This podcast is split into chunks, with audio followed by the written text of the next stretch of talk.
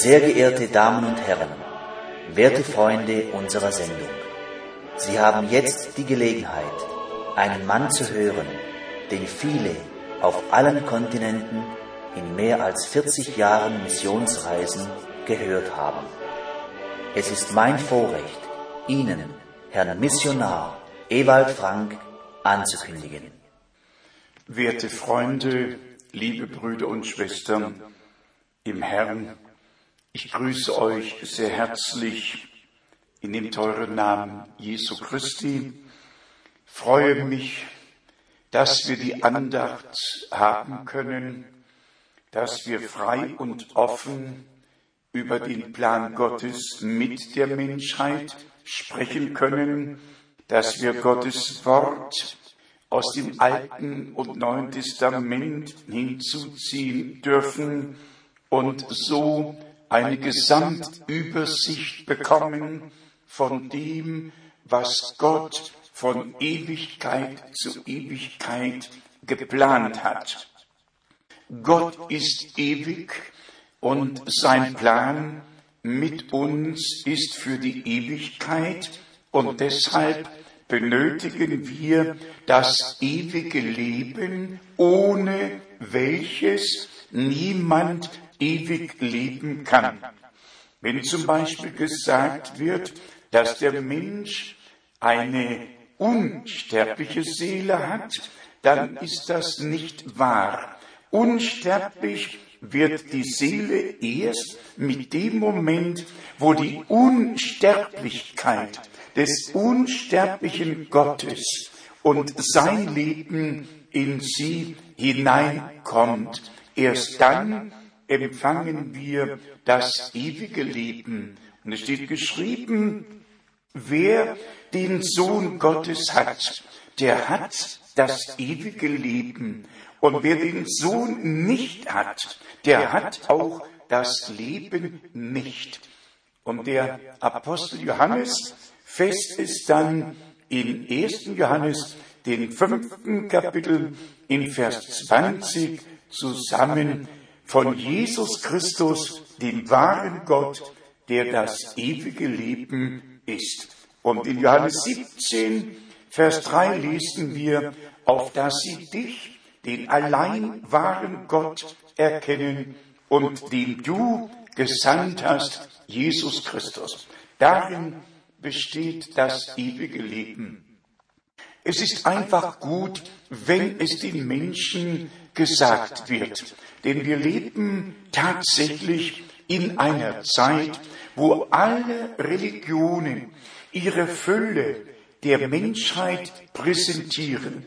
Es gibt Schlagzeilen von Kirchen, von Freikirchen, die über die Fülle, über die Fülle sprechen, die sie anzubieten haben, über die Fülle von Lehren und Praxis.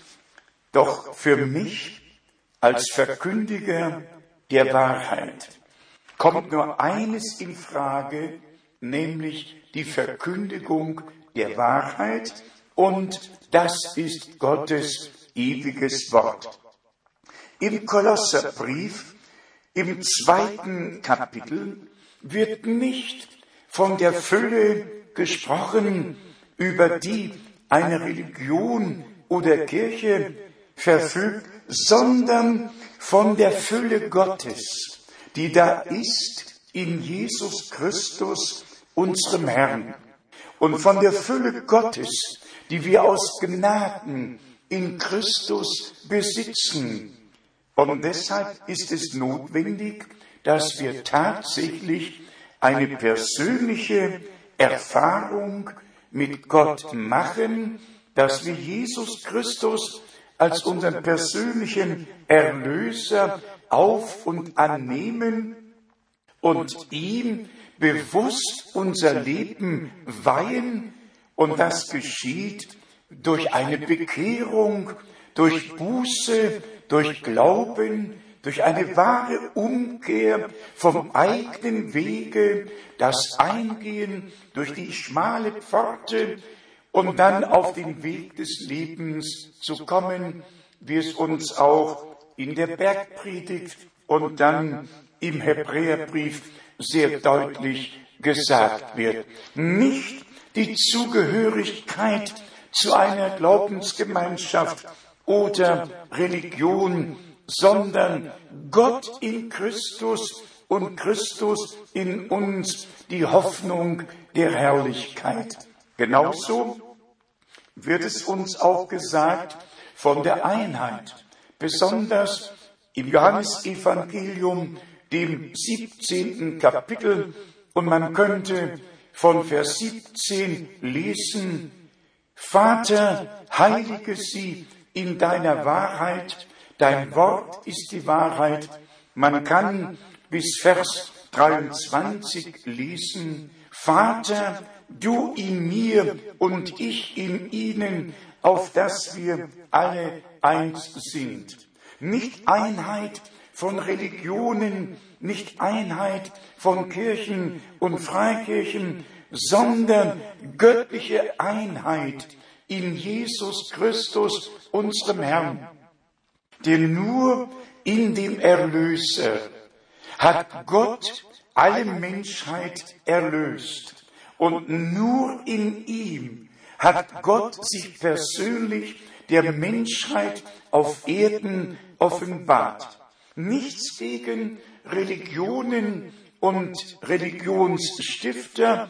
Ich bin ja als Missionar tatsächlich in über 130 Ländern in den vergangenen 42 Jahren gewesen, habe tatsächlich über 11.000 Vorträge in all diesen Jahren gehalten, sogar über Radio, über Fernsehen und in Großveranstaltungen. Eigentlich habe ich nach der Berufung noch gewartet, denn die Berufung empfing ich ja am 2. April 62. Aber erst ab 1964 habe ich die erste Reise in den vorderen Osten gemacht, bis hin nach Indien und ab 66 habe ich dann die Vorträge in der ganzen Welt gehalten. Ich kenne also Religionen und kenne ihre Bräuche, ihre Lehren. Ich kenne den Buddhismus, den Hinduismus, den Islam. Ich habe den Koran von Deckel zu Deckel gelesen, habe alle 114 Suren in der Zeit meines Aufenthalts in Ägypten gelesen. Aber werte Freunde, die Frage, die ich mir immer wieder stelle und auch anderen gern stellen möchte, ist die, was ist göttlichen Ursprungs? Denn nur wenn Gott in der Sache ist, nur wenn Gott etwas verheißen hat, dann trägt er die Verantwortung dafür. Und wenn man die Religionen näher betrachtet, dann haben sie tatsächlich alle ihre Philosophien, ihre Gedanken. Ja, was will ich damit? Ich frage einfach, was ich damit anfangen soll. Was gibt mir eine Religion? Vielleicht eine Philosophie? Aber was gibt mir die Philosophie? Vielleicht eine Einbildung? Und was gibt mir die Einbildung?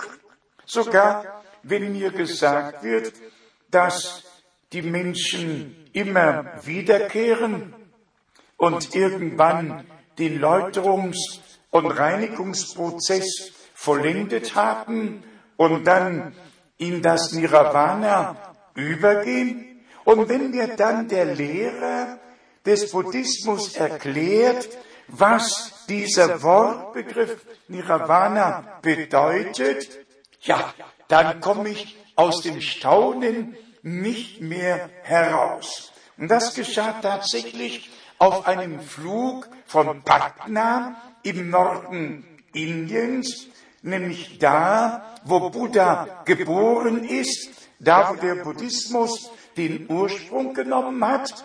Und auf dem Flug nach Neu-Delhi erklärte er mir, ihr im Christentum strebt danach, für ewig zu sein und wir streben danach, nicht mehr zu sein, sondern in ein Nichts aufgelöst zu werden.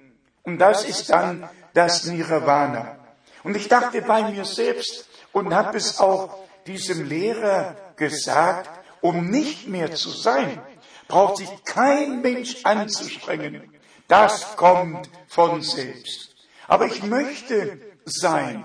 Ich möchte ewig sein als Sohn Gottes. Und ich glaube, wir alle, wenn wir aufrichtig sind, müssen wir doch bezeugen, dass in uns ein Verlangen existiert, das über das irdische Leben hinausgeht.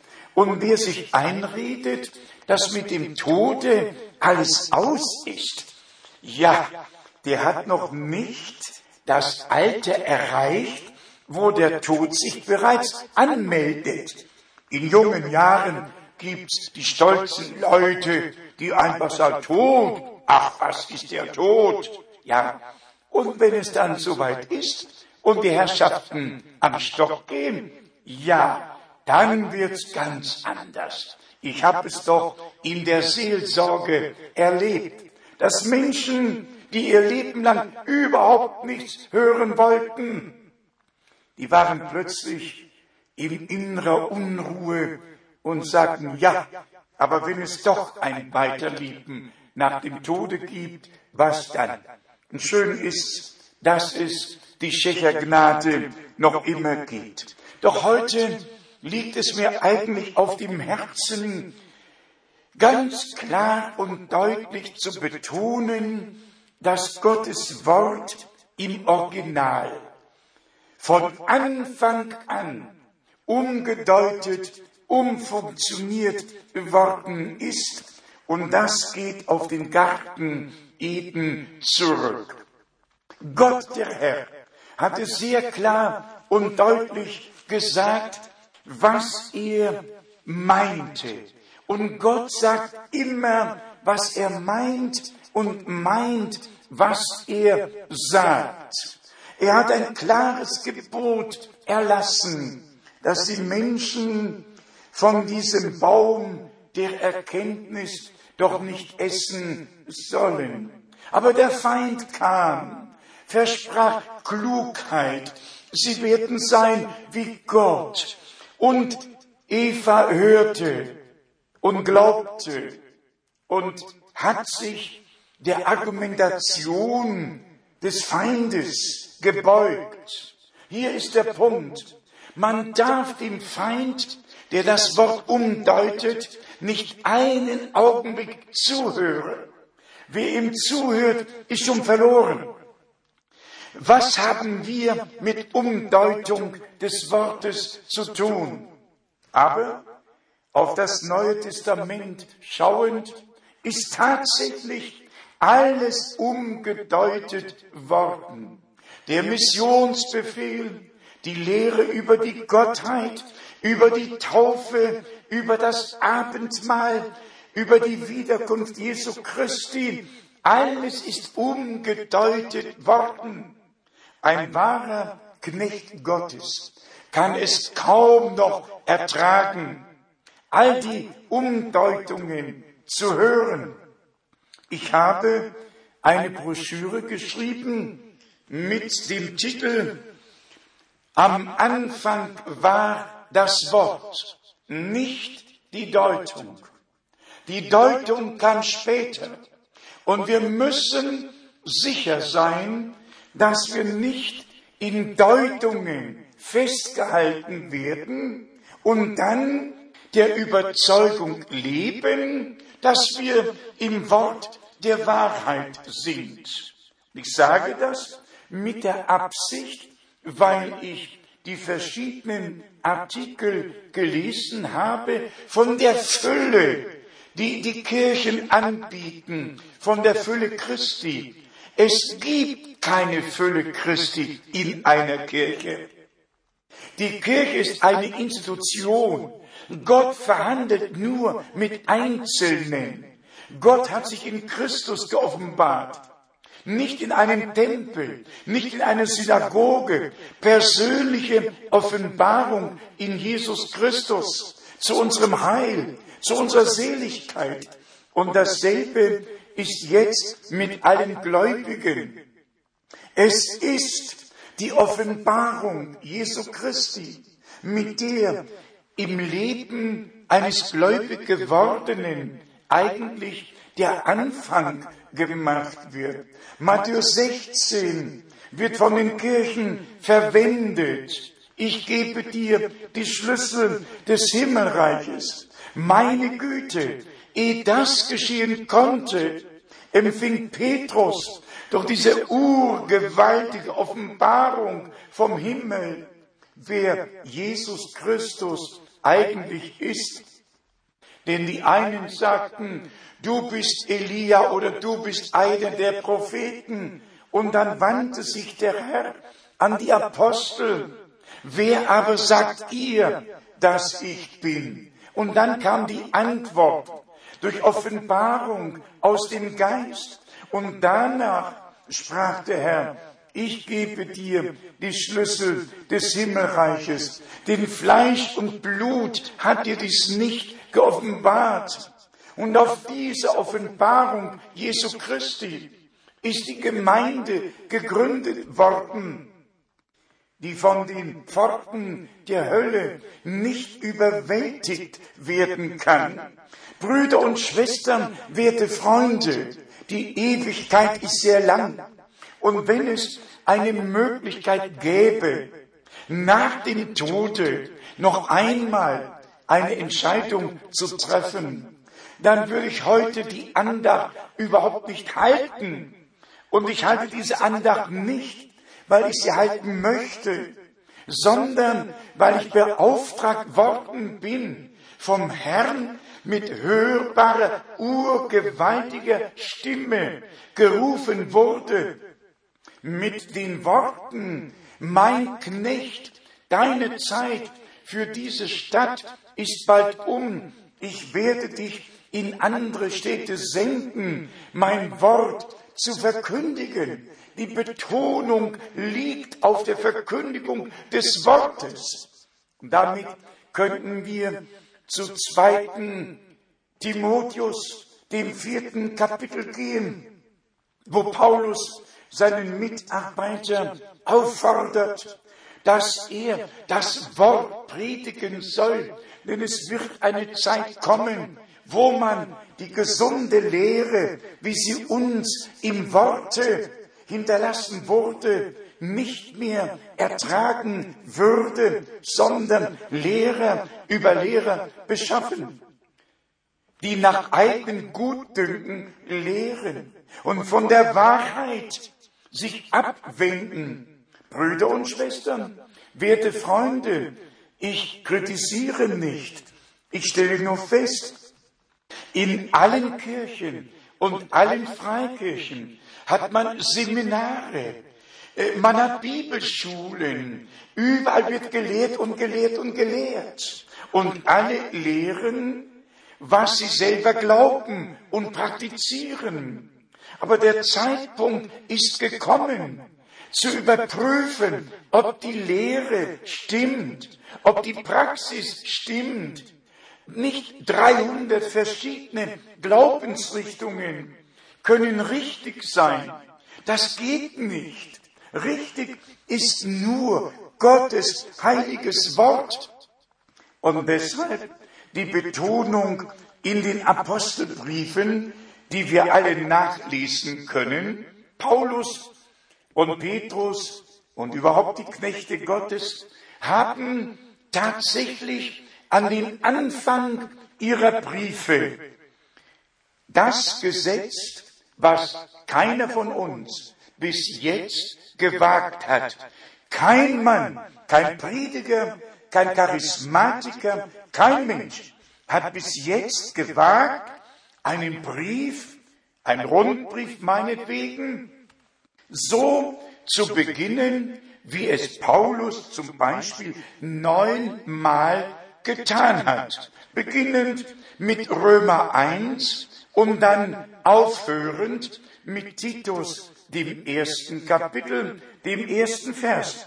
Paulus schreibt hier, ich, Paulus, ein Knecht Christi Jesu, bin durch Berufung zum Apostel ausgesondert, das Evangelium Gottes zu verkündigen, das er durch seine Propheten in heiligen Schriften voraus verheißen hat. Also nicht Deutung, sondern das Evangelium, das Gott schon durch die Propheten im Alten Testament angekündigt hat. Und deshalb muss hervorgehoben werden, dass beim ersten Kommen Christi 109 Weissagungen aus dem Alten Testament ihre Erfüllung gefunden haben. Brüder und Schwestern, werte Freunde, was würden Sie sagen, wenn Sie meinen Rundbrief bekämen und darin würde geschrieben stehen, ich, Ewald Frank, Apostel Jesu Christi, durch den Willen Gottes berufen, für den Glauben der Auserwählten bestimmt. Würden Sie da nicht den Kopf schütteln? Würden Sie nicht sagen, ein Moment, Bruder Frank, das hat doch bis jetzt noch keiner getan. Wie kommst du denn auf den Gedanken, dich selber zu präsentieren und direkt an den Anfang deines Briefes zu stellen? Paulus hat es neunmal nacheinander getan. Ich lese Titus Kapitel 1, Vers 1. Ich, Paulus, ein Knecht Gottes, ein Apostel Jesu Christi, bestellt für den Glauben der Auserwählten Gottes und für die Erkenntnis der Wahrheit. Um keine Zeit zu vertun, lasst mich an dieser Stelle sagen, wenn ich, Bruder Frank, nicht so schreiben könnte, wie Paulus geschrieben hat, dann sollte ich am besten gar nichts schreiben. Wenn ich keinen göttlichen Auftrag hätte, sollte ich den Mund halten. Es ist nun einmal so, dass Gott seine Boten selber erwählt hat. Er hat sich mit keinem Menschen besprochen, hat auch keinen gefragt, hat keinen Abraham, keinen Mose, keinen Noah, keinen Elia, hat keinen Menschen gefragt, hat die Berufung ausgesprochen. Er hat keinen Mose gefragt, sondern offenbarte sich ihm im feurigen Busch und sandte ihn, denn die 400 Jahre waren vergangen und die Zeit war da, sie war erfüllt, damit Israel aus der Knechtschaft herausgeführt wurde. Gott hat keinen gefragt und keiner hat ihn um eine Berufung gebeten. Wer um eine Berufung betet, weiß gar nicht, was er betet. Eine Berufung Gottes bringt so viel Verantwortung mit sich, dass man kaum damit leben kann und sich jeden Tag neu die Frage stellt, ob man dieser hohen Berufung das Wort Gottes zu verkündigen, nicht das Wort einer Religion, nicht die Lehre einer Glaubensgemeinschaft, sondern direkt Gottes heiliges Wort, wie es aus seinem Munde gekommen ist. Brüder und Schwestern, werte Freunde, das betrifft auch die Endzeit. Das betrifft die Wiederkunft Jesu Christi. Doch nicht all die Deutungen, die darüber gemacht werden, sondern zu erkennen, was geht der Wiederkunft Jesu Christi voraus. Es nützt doch keinem Menschen, über Israel zu sprechen, über die Europäische Union zu sprechen, über das, was jetzt prophetisch überall geschieht, zu sprechen, wenn man nicht der Gemeinde die Verheißung für diese Zeit nahebringen kann. Dann redet man an Gott und Gottes Plan vorbei. Wenn ich, Ewald Frank, den Anspruch stelle, über den Plan Gottes mit der Menschheit zu sprechen, dann ist es doch meine Aufgabe, der Menschheit zu sagen, was in dem Heilsplan Gottes alles enthalten ist, dann muss ich doch die Verheißungen für diese Zeit wissen, sie dem Volke Gottes vor Augen führen. Denn die wahrhaft Gläubigen sind Kinder der Verheißung. Brüder und Schwestern, die Wiederkunft Jesu Christi steht nahe bevor. Und die Botschaft Gottes muss die Enden der Erde erreichen. Und heute soll ihr Herz dem Herrn geöffnet werden. Nehmen Sie es auf, glauben Sie, wie die Schrift sagt, und Gott wird über ihnen wachen, sofern Sie das Wort aufnehmen und wird es bestätigen und wird sich ihnen offenbaren. Denn so steht's geschrieben, die Welt sieht mich nicht mehr, ihr aber werdet mich sehen. Der Herr möchte sich uns offenbaren. Unter all den vielen Stimmen wollen wir seine Stimme hören, die Stimme des guten Hirten. Und das ist sein Wort. Möge der Segen des allmächtigen Gottes auf euch allen ruhen, in Jesu heiligem Namen. Amen.